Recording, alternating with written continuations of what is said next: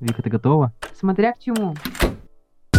Прежде чем послушать этот выпуск, постарайтесь максимально раздеться, потому что тема хат. Доминик Торетто, срочно приходите на подкаст. Маркес — это Розенбаум. Очень умная мысль.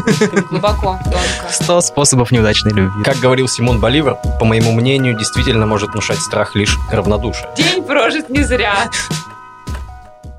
Привет, это «Поэт и Черн», подкаст о пристальном прочтении интеллектуальной литературы, который традиционно веду я, Илья Федоров, и моя очаровательная соведущая Вика Черногубова. Да, это я. Всем привет. И сегодня у нас в гостях историк, кандидат исторических наук, специалист по истории Латинской Америки и преподаватель Уральского федерального университета Андрей Бибнев. Очень рад тебя видеть сегодня. Мы позвали тебя не просто так, как ты понимаешь. Мы хотим сегодня поговорить, наконец-таки, о Габриэле Гарсия Маркесе и о его, ну, пожалуй, ключевом романе, да, «Сто лет одиночества». В кулуарах ты мне сказал, э, что «Сто лет одиночества» — это вообще не та книга, с которой нужно было бы начинать э, читать Маркеса, да? Почему ты так думаешь вообще? Ну, смотрите, вы же запустили челлендж в интернете, или как это называется, да? Опрос, демократию какую-то. Да, было запустили. такое. Угу. То есть вы спросили у людей, что нужно прочитать. Я считаю, вы должны были совершить, ну, некую такую постмодернистскую манипуляцию, где бы вы посмотрели результат, такие, «М, результат нам не нравится. Да, голосовали люди вот так, но, например, женщины, которые там угнетенные и так далее, они сказали вот такое мнение, поэтому мы берем их роман. Я думаю, что нужно было вот что-то такое сделать и взять другое произведение. Немножко повестку, да, немножко изменить. Да. «Сто лет одиночества» – великий роман, первый для Маркиса, который сделал его известным. Там действительно много всего и с точки зрения истории, и с точки зрения общества латиноамериканского и так далее, но это не лучший его роман, как он и сам об этом и говорил. То есть, если вы начинаете, наверное, «Любовь во время чумы», ну, самый изумительный из того, что можно почитать, это история о любви родителей Маркиса. И он этот роман любил больше всего. То есть да, «Сто лет одиночества» дал ему известность, но все последующие работы, там есть блестящие воспоминания моих несчастных шлюшек. «Хроника объявленной смерти» вообще отдельный тоже роман, произведение, которое очень сильно недооценено, на мой взгляд. Э, «Генерал в своем лабиринте». В общем, начать можно гораздо с более живого, что ли, Маркиса. Этот Маркис все-таки немного будет сложен, наверное, запутывающий, да, вводящий в какой-то постоянный этот лабиринт этих имен, этих событий, которые постоянно повторяются, и голова начинает кругом идти, и людям может зачастую не понравиться. То есть я часто общался с людьми, которые читают эту книгу у него первую, и мне нравится. Да, я вот как раз такой комментарий вчера нашел в интернете. Терпения не хватило прочесть ее даже до половины. А в чем величественность этого образца занудности? Да, вот такой коммент. Развернулась целая дискуссия, чувака захейтили, конечно, но, в общем-то, В общем-то, он его, прав. его можно понять. Не будем его осуждать. кто не соглашается в интернете. С вами все равно не переспорить. Кто-нибудь в интернете всегда не согласен, поэтому... Это просто хроника, да, это история города, Макондо, да, и, ну, селения какого-то. У Салтыкова-Щедрина есть история одного города, очень скучное произведение, я вообще не могу его читать просто, это у меня зевот нападает. И вообще у Маркеса же получается такой роман без глав, да, единый сплошной текст, в котором практически нет диалогов, Pop Culture Reference. Что я хотел сказать по поводу, кстати, отсылок. Вот многие сравнивают, если с русскими писателями сравнивать, да, Салтыков-Щедрин, может быть, Гоголь, вот это похоже по стилю. Но мне кажется, если люди, вот для простых людей, может быть, песня Александра Зумбаума «Вещий сон». Я думаю, для тех, кто ездил с отцом э, в дальние поездки, я думаю, и слушал этот диск тот же, что и я в свое время, да, всем из конца 90-х, начала нулевых привет. Вот, э, вот эта песня, она как раз про этот роман, да, то есть там сюжет тот, тот же самый, что он молодой, видит себя старого, а, ну, Через реку, через миг Брел, как по суху старик. То ли в прошлом его лик То ли в будущем. Дуализм такой, да, себя молодого и себя старого, да, идет все Короче, время все по кругу. Маркес это Розенбаум. Розенбаум это более гениальный Маркес. Давайте, давайте так. Давайте все-таки, да, ставить как Вот и чё- название чётко. выпуска нарисовалось. Маркес — это Розенбаум. В общем, на самом деле, роман для меня захватывающий. Я вот два раза уже читал, три, наверное, раза читал, и каждый раз читаю с удовольствием, особенно первые страницы. Давайте, может, я, чтобы задать тон беседе, может, прочитаю первую страничку. Ну, там даже не страничку, а буквально пару предложений. Давай. Пройдет много лет, и полковник Аурелиано Буэндия, стоя у стены в ожидании расстрела, вспомнит тот далекий вечер, когда отец взял его с собой посмотреть на лед. Макондо было тогда небольшим селением с двумя десятками хижин, выстроенных из глины и бамбука на берегу реки, которая мчала свои прозрачные воды по ложу из белых отполированных камней, огромных, как доисторические яйца. Мир был еще таким новым, что многие вещи не имели названия, и на них приходилось показывать пальцем. Окей. Андрей, сколько раз ты читал этот роман? Один раз лет 12 назад. Ну, знаете, это такой возраст, когда хочется все прочитать. Ну, то есть вот какой-то То университетские сколько годы. тебе было лет 12 лет назад? Ай, сейчас вспомнить бы. Ну, что-то в районе 20. М, ну да. Для нас это большое событие, и я не просто так сказал слово «большое». Потому что в торговом центре «Большой» на Малышева 71 открылся новый книжный магазин «Большой Букстор». И мы вас сюда активно приглашаем. По секретному, чудесному промокоду PEACH, сокращение от поэт и черн, который вы сообщите на кассе продавцу, вы получите скидку 20%. 20% на всю продукцию, от классики до графических романов, канцтовары, виниловые пластинки, настолки, товары для дома, все что угодно вы можете найти в большом буксторе. На втором этаже. И это в самом центре, так что отмечайте на своих карточках. Малышева 71, торговый центр Большой, Большой букстор, второй этаж. 20%, ребята, не забываем. Промокод PEACH. По поводу самого Маркиса. Маркис очень интересный человек сам по себе, и он очень интересное время жил в Латинской Америке. Я думаю, что лучше всего понять этот роман можно через призму как раз исторических, социально-политических процессов, которые происходили. Вообще, для людей, которые сталкиваются с Латинской Америкой, это что-то такое карнавальное, да, это может быть какой-то такой вот кубинские мотивы. Поэтому важно, мне кажется, пару моментов про историю самой Латинской Америки, как эти государства появились в принципе. Латинская Америка стала независимой в начале 19 века, да, классические даты каноничные – это 1808, а 1626 год – это война за независимость против Испании, от которой она была зависима предыдущие 300 лет, да, ну, все помнят, там, великие графические открытия, вот эта вся история. А Почему это произошло, да, почему случилась эта самая независимость? Тут опять огромный привет всем передает Наполеон, который в свое время завоевал Испанию во время европейских кампаний, и тем самым позволил элитам э, внутри латиноамериканских э, на тот момент колоний выражать некую свою новую позицию независимости. У них был пример северного соседа Соединенных Штатов, которые уже к тому времени были независимы. Они тоже хотели стать неким новым миром. Что важно понимать, Европа все еще феодальная, да, то есть единственное такое современное на тот момент государство – это Соединенные Штаты, да, где есть какая-то демократия, есть конституция и так далее, и так далее, да, то есть европейское общество, оно более старое. Я вообще читала, что э, часто очень сравнивают развитие латиноамериканских стран с развитием Соединенных Штатов, что постоянно проводят между ними какие-то параллели, и постоянно тема нашего разговора Латинская Америка постоянно остается в минусе. Она постоянно отстает. То есть ее не сравнивают с Европой, ее не сравнивают с Россией, ее сравнивают почему-то только с США. Ну, потому что они близко были, в принципе, по историческому развитию, как они завоевали эту независимость. Там разница была небольшая, да, то есть это плюс-минус поколение, да, прошло между независимостью одних и, и других. А другой момент, что структурно была совсем другая, да, они тоже хотели построить новую жизнь, новое какое-то большое государство, то есть важная личность, важная персона и для Маркеса, и вообще для всей Латинской Америки – это Эль Либертадор Симон Боливар. Один из главных таких личностей в истории Латинской Америки, который как раз был очень успешным, таким вот классическим человеком, некой иконой эпохи, что ли, да, можно так назвать его. То есть он был очень успешным генералом, любил женщин, любил погулять, выпить, всех завоевать и так далее. И он как раз и сделал вот некий этот ключевой вклад, который при нем произошел. Он создатель государства Великая Колумбия, которое по современным, если государством пройти, это будет Панама, Колумбия, Венесуэла, Эквадор, то есть большое такое государство на тот момент было. А, Он был его президентом долгое время. Он написал очень прогрессивную конституцию Верхнего Перу, позже Боливия, собственно, в честь него и названное государство. Он сделал очень много. И он Ничего прям- себе.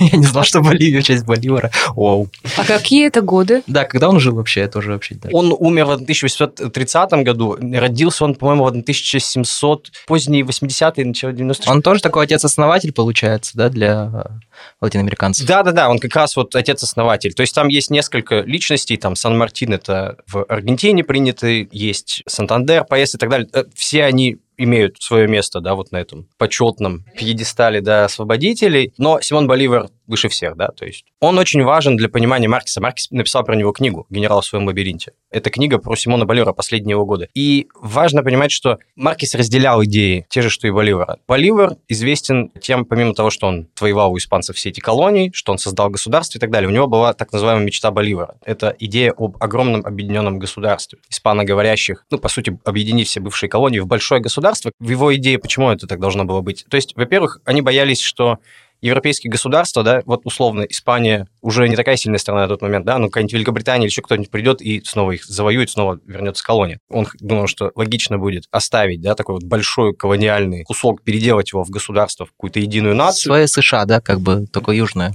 По сути, да, да. То есть это с точки зрения безопасности, да, что вот мы такие большие, мы можем объединиться и так далее, да. С точки зрения экономики, потому что вот много всего и так далее. Он вообще мнил Панама, этот панамский перешейк должен был стать таким центром нового мира, да, то есть этот тут перешейк, он должен был объединить торговые пути между Востоком и Западом, то, что Латинская Америка будет вот неким новым, невероятным, богатым игроком и в экономике, и в связи с этим в политике. Но этого не происходит, да, то есть проблем много. Во-первых, колониальные, которые были. Испанцы не очень хотели и любили, чтобы колонии между собой взаимодействовали. Из-за этого, как только они добились независимости, они не знали, как между собой взаимодействовать. Не было инфраструктуры внутри то есть инфраструктура была построена по принципу, ну, условно, там, место добычи какого-нибудь там полезного ископаемого, еще чего-то, порт, да, то есть все, чтобы увозить за океан. Другая проблема в том, что не было идентичности национальной. То есть колонии же, по сути, ну, нет какой-то там объединяющей, вот мы живем там в какой-то вот колонии, мы этим объединены. Там, по сути, да, больше такое какое-то деревенское, местное, городское и так далее, идентичность. И когда вы пытаетесь построить национальную идентичность и региональную сразу вместе, одна другой начинает мешать, да, потому что вы хотите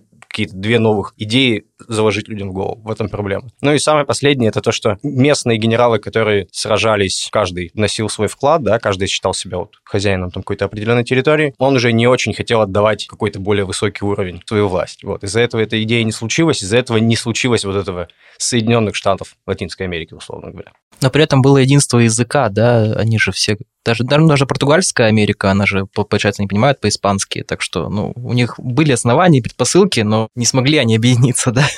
Почему отцы-основатели смогли объединить эти территории? Да, это большой вопрос. Вот я ознакомилась с несколькими монографиями в процессе подготовки к этому подкасту, и я прям удивилась, почему при равных исходных данных, даже Латинская Америка была на начальном этапе в более выгодном положении, но потом все равно почему она начинает отставать, мне вспоминается, по-моему, Новодворская, которая говорила, что всех русских надо убить, потому что они не способны к демократическому обществу. Я проводила вот с этим параллели. А, опять русские всегда виноваты, да? Латинская Америка не да, русские. это ужасный такой местечковый снобизм. Вот я читаю про Латинскую Америку, потом читаю про Соединенные Штаты, а потом такая, а в России-то как?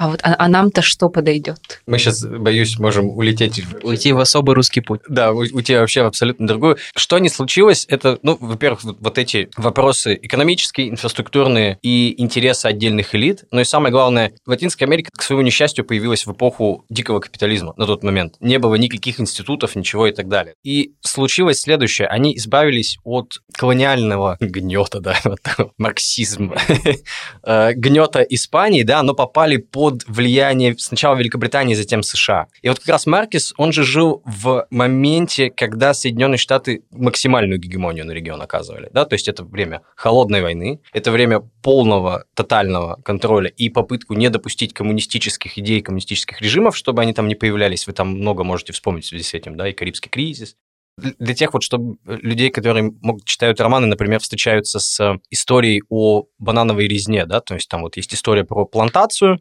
которая открывается, да, которая как бы дает жизнь и деньги, наконец, э, городку Макондо. И с приходом этой плантации город развивается, да, он начинает, выходит всем на новый уровень, но при этом какая-то трагедия случается там ужасная. Э, как раз это и пример вот такого дикого капитализма. Ну, многие комментаторы, которые комментируют вот как раз сам роман, они прямо конкретно указывают, да, это вот там события 1928 года, да, это вот события как раз связанные с колумбийским небольшим городком, где вот такая же ситуация случилась, да, то есть забастовка привела к тому, что национальная армия пришла, расстреляла, скидала в тела в вагоны и сбросила всех море. Но на самом деле эта история частотная была, да, то есть вот эта вот банановая империя, которая пришла, это вот прямая такая отсылка к United United Fruit Company, которая вообще много потрепала нервов многим латиноамериканским сельскохозяйственным производителям, да, потому что, ну, собственно, идея заключалась в том, что если удается договориться да, с какими-то вот местными элитами, диктаторами, там, кем угодно, да, вот этой компании, она просто берет, забирает эту землю и там производит то, что она производит. С одной стороны, да, есть какой-то приток денег, но с другой стороны, это еще заменяется тем, что труд, да, который происходит, с ним не считаются, да, что ли. То есть это, опять же, вот история еще несуществующих каких-то движений за права рабочих и так далее, никаких там пенсий еще не существует. Это все позже же будет создано, да, то есть это появится уже в конце 19 века, сначала в Германии, там появятся какие-то пенсии и так далее, и так далее, потом это там в Англии, в скандинавских странах и так далее. То есть проблема, которую он здесь показывает, которую мы видим прямую отсылку, она скорее более структурная. То есть он как раз больше хочет показать, наверное, не отдельно это событие, а события похожие, потому что множество подобных ситуаций, где вот это вот давление какого-то внешнего, непонятного, да, игрока какого-то более сильного, оно приводит к тому, что вот местное население вот сталкивается с такими трагическими событиями. Можно привести пример в Гватемале 1954 года, да, где генерал Хакоба Арбенс, такой очень прогрессивный военный, который хотел проводить тоже аграрную реформу, он был смещен в результате государственного переворота, то есть прямым, по сути, вмешательством Соединенных Штатов, да, то есть поэтому у Маркиса очень много как раз вот этого антиамериканизма. Ну, не очень много, есть куда больше. Ну, вот, например, «Восемь патриарха», у него прямо этот самый человек, который стоит во главе, там у него и пишется, что он был поставлен американскими военными. То есть у него всегда вот этот вот элемент гегемонии США, в которой существует Латинская Америка в этот период, она у него постоянно встречается. Ну и даже «Сто лет одиночества», да, там он называет этот э, дом, в котором они живут, электрифицированный курятник такой. Ну, это, получается, небоскреб или что это они построили там, ну вот он называет его так. Но вообще американцы в этом романе показаны далеко не неприятными людьми, такими витающими немножко в облаках, но при этом очень жесткие и очень хваткие и цепкие. Там буквально достаточно было угостить этого одного главного американца бананом, да, и все. И с этого начинается вот эта вот та самая банановая компания, приведшая к трагедии немыслимой. Ну, то есть это вот буквально метафора к грингу, да, как называли мексиканцы, которых пришли завоевывать в свое время, в середине 19 века Соединенные Штаты и все вот эти вот Калифорнии там и так далее, Нью-Мехико, это же бывшая часть Мексики была, да, они кричали «Green Go», да, потому что они были в зеленых одеждах, отсюда, собственно, название. То есть это вот, вот этот вот захват, захватческий какой-то вмешивающийся, да, вот в этот мир свой какой-то местечковый, да, вот это огромное что-то приходит и вмешивается в эту жизнь. И оно постоянно угрожает дальнейшему развитию, да. Оно как бы одной рукой дает, да, вот эту банановую плантацию, дает этот возможность заработка, да, другой, соответственно, бьет, да, такой. Да, но мне кажется, вот то, о чем вы говорите, вы говорите уже про вторую часть романа ближе к концу, а даже в самом начале, то есть обратите на то, как ведется повествование. До того вообще, как только начинается разговор про вот эти две партии, голосование карточками за синих и за красных, вот до этого очень гладкое, ровное, такое какое-то даже пасторальное повествование об обычной какой-то жизни. Ну да, для нас как бы необычной, но в целом описывается, да, там какой-то семейный род, семейные дела, их какие-то локальные семейные проблемы. И потом внедряется вот этот какой-то большой не свой и начинает вносить им раздор и раздражает их э, дружбу между семьями. Это они как раз сами могут замечательно. В Колумбии было 9, по-моему, да, если все посчитать, гражданских войн в 19 веке. И еще, по сути, две очень затяжных. Одна сейчас, которая с 64 года, гражданская война сейчас, с 1964 года. В 2016 было подписано перемирие с одной группой повстанцев, а с другой все еще война идет. Колумбия это вообще страна постоянного... То есть война идет уже более полувека. Да, да, да, да. И она до этого этого постоянно, ну, то есть и одно и то же, конечно, в 19 веке там контекст другой был, да, там вот как раз эти либералы-консерваторы, которые как раз в романе скорее больше про них, чем про вот то, что сейчас происходит, там уже совсем другие действующие лица. Ну, то есть вот этот вот процесс неумения находить какого-то компромисса, да, вот крайности, да, то mm-hmm. есть вот между Полярность. крайностями, да, mm-hmm. вот есть вот или так, или так. И на всем фоне этого существует вот это население, которое как будто бы ему и все равно. И на тех, и на других. Немножко отстраненно оно от тех событий, да, и поэтому в этом романе очень хорошо как раз показан полковник, да, который не стал, собственно, генералом, потому что сам от этого отказался. У него есть разочарование, да, он воевал, воевал, воевал, потом подписал это соглашение, потом он просто уже сидел там своих этих рыбок делал и так далее, да, то есть он полностью разочарован, потому что скорее проблема не в нем была, да, то есть проблема не в том или в другом, да, то есть там просто из-за того, что сами люди, которые живут в этом городе, они как бы не стремятся, что ли, да, то есть они хотят какой-то все время новой жизни, какого-то нового формата, да, чего-то нового, но сами делать все то же самое, да, в каких-то своих мелких грешках там они живут и так далее. А это все где-то там, да, должен все время прийти. Симон Боливар, цыгане должны прийти, Морган Фриман, сам Господь Бог, кто-то должен прийти, чтобы для них что-то изменить. Они сами вот живут своей какой-то вот этой вот жизнью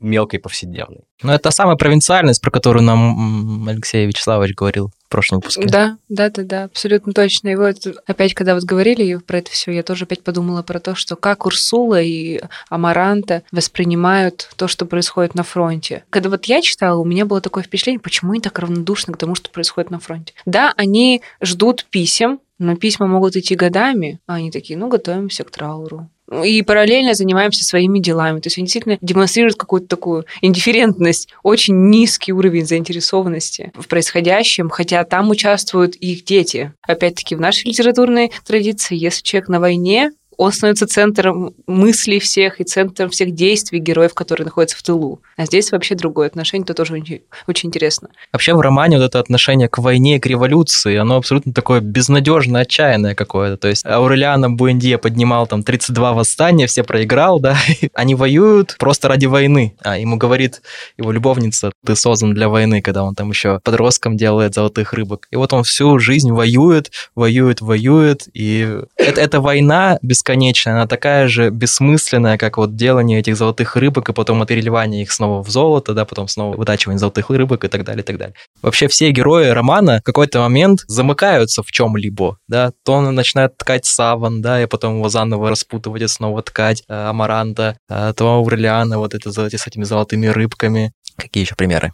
Бесконечные занятия старшего Буэндио он что-то там постоянно учит, как он эти опыты делает, да, да, алхимические до бесконечности, он все одно и то же делает. безумные какие-то идеи. Давайте заканчивать разговор про войну вот таким вот вопросом к Андрею. Рассказ про генералов. Какие личности стоят за книжными персонажами? Кто хороший, кто плохой, и почему и те, и другие терпят фиаско? Э, я думаю, что здесь вот самое главное то, что все как будто бессмысленно. Потому что если вы посмотрите в романе, ну и вообще во всем творчестве Маркеса, если посмотреть, то у него всегда вот выигравший, проигравший диктатор или вот этот вот а Симон Боливер, да, как какой-то благородный муж, они все разочаровываются в этом. Потому что как будто война есть сам смысл себя, да, потому что она нужна для того, чтобы она нужна, да, то есть и этот какой-то скептицизм, он очень сильно как раз существует в возрасте, когда сам Маркес живет в Колумбии, из которой он уехал, потому что Колумбия стала очень явно поддерживать Соединенные Штаты в определенный период. Он как раз оттуда уезжает в Мексику, которая такая более левая, да, в частности, он очень там любил Фиделя Кастро, да, и вот эту кубинскую революцию и так далее. Но даже у Фиделя Кастро, да, то есть вот как он начал как Боливара, закончил все равно как вот в каком-то формате снова того же обреченного, да, какого-то замученного человека, да, то есть как будто бессмысленно ничего не делая, все к одному приходит, да, то есть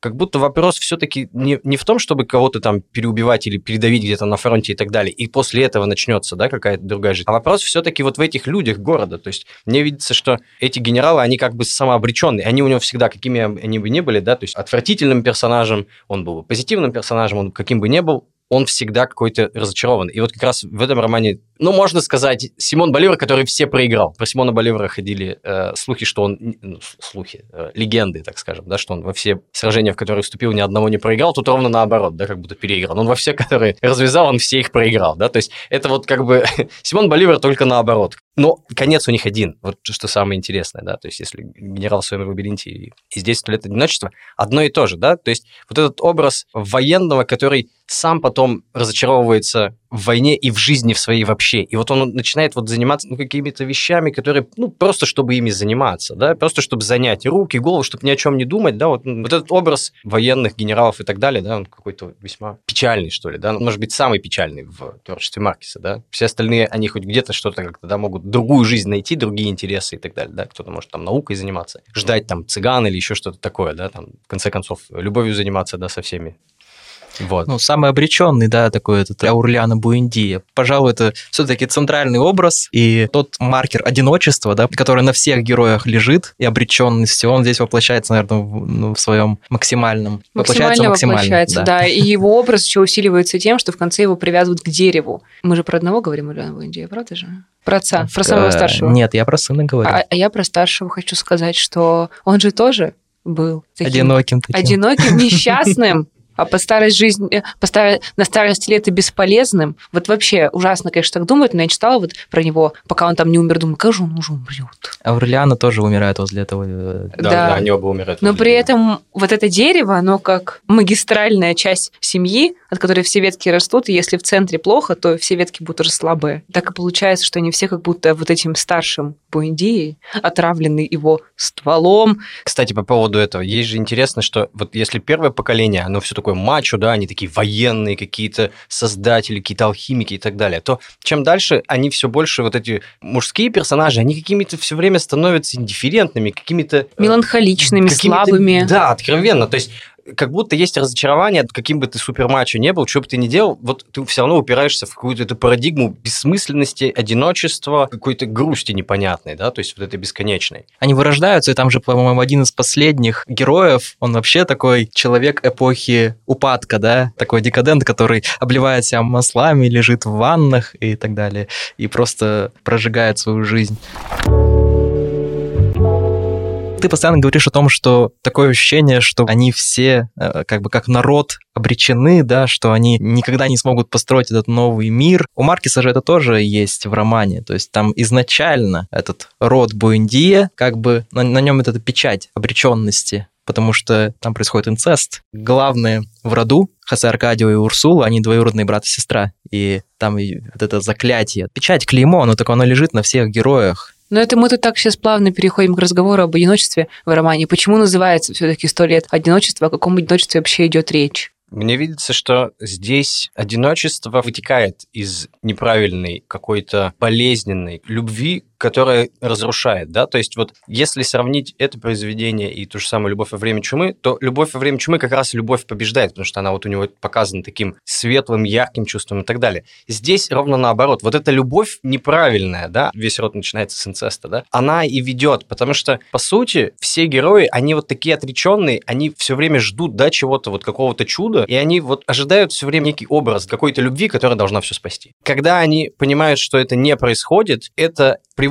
или к насилию, или к полному безразличию. То есть вот когда это не случается, да, и вот в этом, мне кажется, очень важно для современной культуры, то, что здесь показано. У нас, мне кажется, это вот такой феномен большой проблемы нашего общества, да, то есть того, что люди зачастую смотрят на другого человека не как вот на другого человека, они как бы идентифицируют его как некий идеал, добавляют то, что нужно, убавляют то, что не нужно. И когда встречается этот момент узнавания, что ли, реального этого человека, вот начинается или безразличие, или насилие. Да? Фильм «Таксист», например, вспомните, да, когда он понимает, что его мечты, они на самом деле реальность никакой, начинается насилие просто, да, вот концовка фильма. Мне вообще кажется, в связи вот с этой темой, что по опыту прочитанного романа, я вот сейчас вот сидела и пыталась вспомнить, была ли там хоть одна успешная история любви? По-моему, там вообще ни одной не было. Но если мы будем писать старшего Бунди Урсулу, но это тоже такое относительно успешное. Что ты понимаешь под успешным? Ну, если человек с ума сошел под конец, я считаю, что это не очень успешное, да? То есть и... Нет, у них и началось, и кончилось, конечно, неуспешно. Вот я вспоминаю, например, про Ребекку и Пьетро Креспи, потом про Маранту и Пьетро Креспи. Ну, казалось Там бы, ничего да? успешного Так вот я и говорю, что казалось бы, ну все, Ребекка устранилась, а Маранта, давай с Пьетро Креспи будем жить, не тужить. Что она начинает делать? Зачем это происходит? Это, кстати, частая история. Это вот про то, что психоаналитики тебе часто расскажут. Это же история классическая, когда там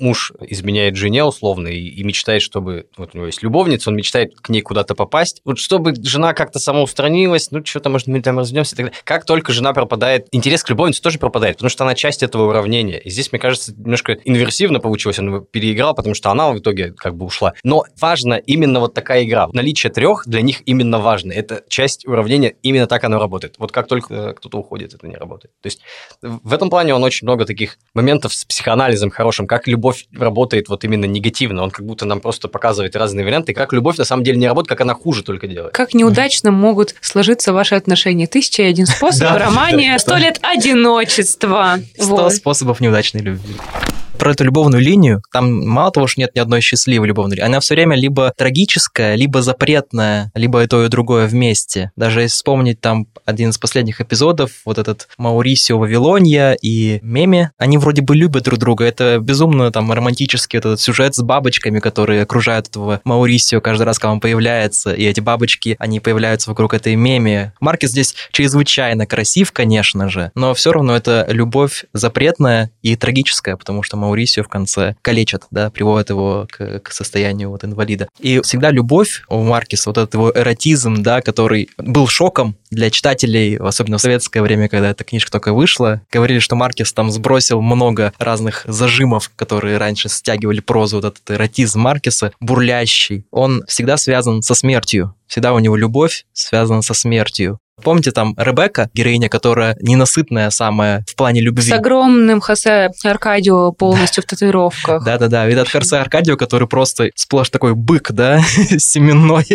Э, и вот их такая страшная любовь. Они же там, во-первых, живут на кладбище, это раз. А во-вторых, Ребекка, она постоянно ест землю, да. Это тоже вот связь с землей, со смертью. Это все у Маркеса здесь прямо... Но в моменты, прямо... когда у нее все хорошо, она как раз-таки землю не ест. А когда у нее все плохо, она начинает вот есть землю и переживать, и сосать палец, и сидеть в этой качалке. Я так вот сейчас подумала в контексте нашего разговора, что получается, почему сто лет одиночества? Одиночество здесь не только на уровне отношений любовных, которые всегда неудачные, как мы выяснили, но также и на уровне историческом. Постоянно это одиночество, отверженность, оставленность народа своими правителями, которые сами между собой борются за власть, это бесконечная борьба элит за что-то. Для себя, не для людей. Люди покинуты, и эти патриархи, генералы покинуты. Здесь вспоминаем еще один роман Маркеса. Я бы хотел добавить вот еще по поводу того, что ты сказала. Все-таки в испанском языке, когда ты говоришь «я люблю тебя», две формы есть. «Текьеро», которая более все-таки эротического подтекста, и «те амо», да, все-таки. То есть вот здесь любовь, скорее, она именно... Физическая, да? Физическая, такая? да, любовь.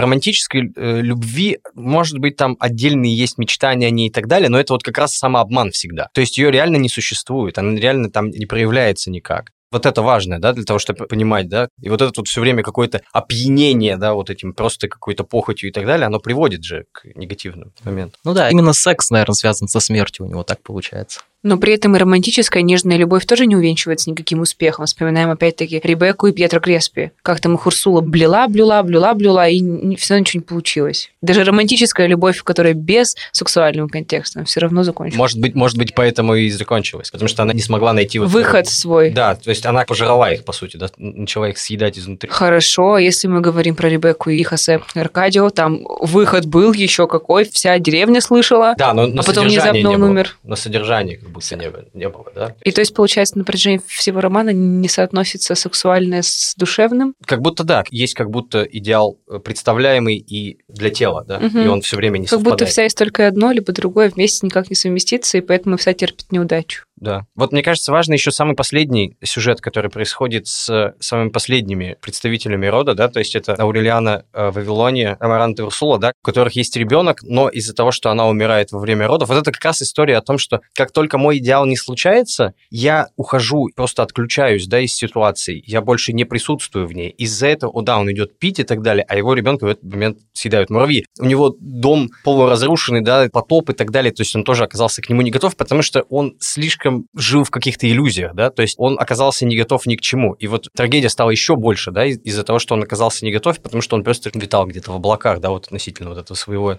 идеала. Да, все герои стремятся к какому-то идеалу, никто этого идеала не достигает, и все как бы замирают в обреченности какой-то. И в конце просто город сносит нахер урагану, конец, величайший роман. Ну нет, ну правда, ладно.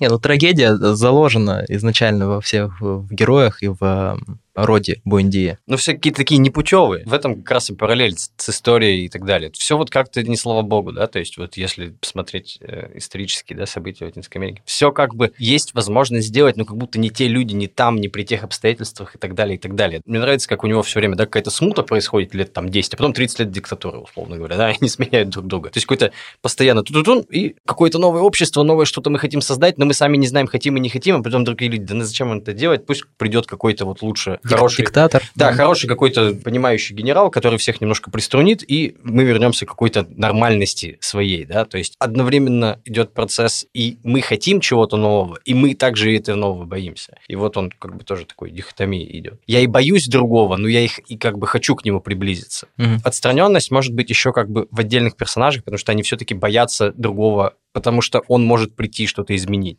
А они хотят вот заниматься там своими рыбками, там чем угодно, алхимией там, и так далее. И так далее. Тот Аурелиана, главный Аурелиана, который делает круг вокруг себя мелом, чтобы к нему люди не подбирались. Есть все такое состояние, Вика, иногда бывает. Хочешь мелом обвести вокруг себя 3 метра? Я вот вам сейчас ничего не отвечу, потому что круг уже вокруг меня.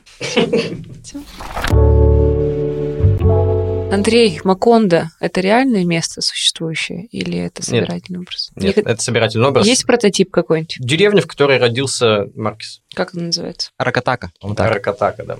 То есть это можно считать прообразом Макондо или нельзя? Можно, можно. Ему же пришла идея, когда они с матерью съездили туда, в город, в который он родился, потому что он жил, ну, естественно, он там жил не в, не в маленькой деревне, он там ездил и так далее. Он в Париже пожил, в Мехико пожил, в Богате пожил, везде много где пожил. Так. Он вернулся в тот город, и идея это вообще у него была, что все в одном доме происходило, кстати, изначальная идея. Но в одном доме как-то странновато было, поэтому он решил взять этот город свой. То есть он его назвал Макон. Ну да, кстати, про дом. Этот дом, несмотря на то, что э, там роман разрастается, и там вплоть и там, там и горы появляются какие-то, да, и другие материки и так далее, и так далее. Дом все-таки в центре, и этот дом, конечно, тоже символизирует семью и даже, может быть, душу этой семьи. Ты смотришь на этот дом и видишь, как это все видоизменяется, и в этом доме есть одна такая тайная комната, да, комната Мелькиадеса, цыгана, который умер в Сингапуре, и там интересно, что какие-то герои видят эту комнату как захолустье такое заброшенное, там, там стоят эти 40 горшков каких-то, да, там ужасный спертый воздух, а для каких-то героев эта комната самая лучшая комната в доме, и это такое благостное пространство, в котором всегда свежо, всегда солнечно, и это как будто бы такая вот душа, что ли, может быть, душа этого, этого рода. Мне нравится у Маркеса, что он показывает какое-то поведение, да, например, вот стремление к затворничеству, оно на разных поколениях все, все чаще и чаще проявляется, и потом доходит до максимума вот в этом в последнем Аурелиана, который вообще уже не выходит из дома и только и делает, что переводит эти записи э, Мелькиадеса. Вот. И сам Маркес как будто бы писал свой роман, находясь в такой комнате, да, отсюда. Здесь вот исток всего. Мне кажется, кстати, важно, вот этот вот образ Мелькадеса тоже очень интересный. Это как раз такой вот человек, который привносит вот этот мир, он приносит что-то новое все время. То есть, если посмотреть, они же там постоянно, да, набегами там приходят, уходят, что-то приносят какие-то изобретения, что-то новое. Практически какой-то святой, да, который все время при- приходит, что-то новое им приносит. Самое забавное, что что им не дай, они все равно это не смогли так или иначе использовать, да, то есть логика романа, что они это все загрузили в какую-то комнату, сами там уже позабыли давным-давно, один там занимался, другой там что-то, потом все абсолютно на это все дело задвинули в дальнюю комнату, про которую забыли, да, и вот хорошее как раз, что это как будто душа, которую они и, и, и задвинули как нечто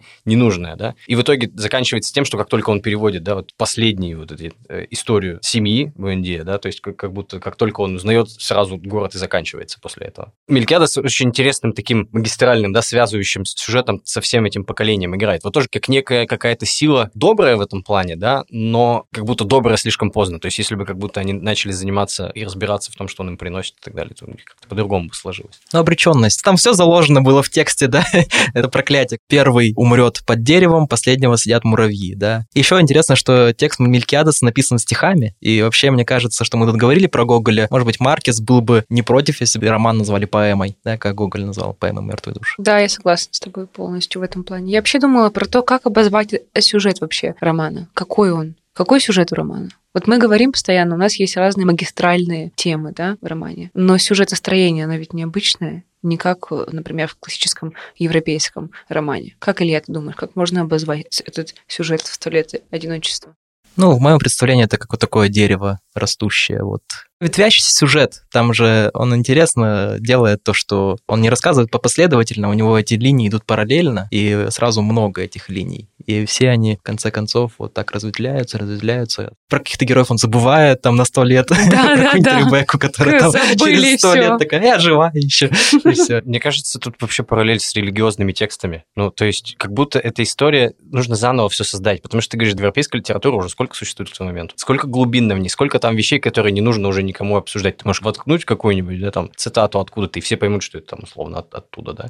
Здесь как будто все нужно изобрести заново. И эти все герои, они как бы похожи на в чем-то древнегреческих таких богов, то есть они как бы боги, но есть еще какая-то более высокая какая-то судьба или еще что-то, которое придет их спасет. А здесь только наоборот. Они вот своим занимаются глупостями и так далее, и их никто не спасает. Вот точно так же, только вот без этого элемента более высшего, который их придет всех и спасет. Он, он как будто их наоборот обрек, да, в каком-то плане. Для меня видится, что сюжет — это история семьи, которая должна рассказать все. То есть, которая должна рассказать всю историю, все какие-то общественные вещи, все какие-то конструкты, которые существуют. Все-все-все. Нужно как раз вот то, что ты начало самое, назвать там каждый камень, который там не имел названия, его нужно прийти и назвать. То есть каждый читатель называет все камни вместе с Маркесом. Читателю, мне кажется, вот тут вот очень по-разному, кто как будет читать, у кого Мне кажется, бэкграунд. каждый читатель, который первый раз вообще входит в латиноамериканскую литературу, в этот мир, вот с Маркесом можно все камни и начать называть, потому что если ты вообще об этом ничего не знаешь, можно, взять книжку и целый мир для себя создать самостоятельно с помощью вот такого хорошего проводника. Говоря по сюжету, я подумала, что это похоже на классическую аккумуляцию, когда сюжетные единицы нанизываются на какие-то магистральные сюжеты, как, как бусинки на ниточку. Они все как бы чем-то между собой связаны, но при этом не все самостоятельные. Мне так кажется. Но единственный пример известный кумулятивного сюжета это, ну, для меня Теремок. нет. Норма Сорокина.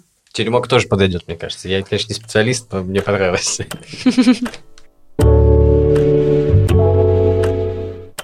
Ну что, резюмируя наш э, сегодняшний большой полилог, я предлагаю сделать выводы. Нужно нам вообще «Сто лет одиночества» читать? Или не нужно? Андрей Батькович, вы как считаете? Я считаю следующим образом. Значит, я как человек мудрый скажу, что если хочется, то читайте. Если не хочется, то не читайте, да? То есть эм, я думаю, что подход такой. А, текст, я думаю, что все же прочитать, если хочется Маркеса, другие тексты, да, мы их уже называли, начать с них. Если вы начинаете, наверное, «Любовь во время чумы», ну, самый изумительный из того, что можно почитать, Хроника объявленной смерти. Генерал в своем лабиринте. Воспоминания моих несчастных шлюшек. И уже затем перейти к «Сто лет одиночества», потому что он куда более сложен, наверное. Для неподготовленного читателя он может быть непростой. Хотя, как мы сказали, книга великая, сделала великим писателя, который подарил нам бесконечное количество очень интересных, красивых сюжетов, красивых произведений. Вот, что вы скажете? У вас какие впечатления? Илья Сергеевич, будьте добры. А, Я скажу так, что если вы берете «Сто лет одиночества», открываете, и вас затягивает с первых страниц, да, вы не можете оторваться от этой книги, то все, потеряетесь в ней, забудьте про сон, про еду, про ваш досуг, прочитайте «Сто лет одиночества» залпом, не стройте никаких родословных, просто вот отдайтесь на волю текста. А если не идет, то, ну, значит, э, по совету Андрея попробуйте что-нибудь А другое. если не идет, надеваем наушнички и слушаем подкаст «Поэт и Черн», где мы популярно объясняем, что делать, если не идет Маркес. Спасибо, дорогие друзья, что сегодня были с нами. С вами были ведущие Илья и Вика. Мы также благодарим студию подкастов Venture Media и также нашего бессменного монтажера с ангельским терпением Алексея Попова. Если вам нравится то, что мы делаем, смело оставляйте оценки на подкаст-платформах, пишите свои отзывы на Кастбоксе и Apple подкастах, мы все читаем. А еще мы приглашаем вас подписаться на наши соцсети, Instagram Poet and Chern и в группу ВКонтакте Poet и Chern. Там вы можете следить за тем, как происходит работа над выпусками, смотреть за нашими обновлениями, а также там много всего интересного, смешного и веселого. Там же проходит голосование за новые книжки для следующих выпусков. Проходите по ссылкам в описании этого подкаста, голосуйте и оставляйте комментарии. Мы будем очень рады и постараемся ответить на все вопросы. Подкаст «Поэт и Черн». Слушайте, недоумевая.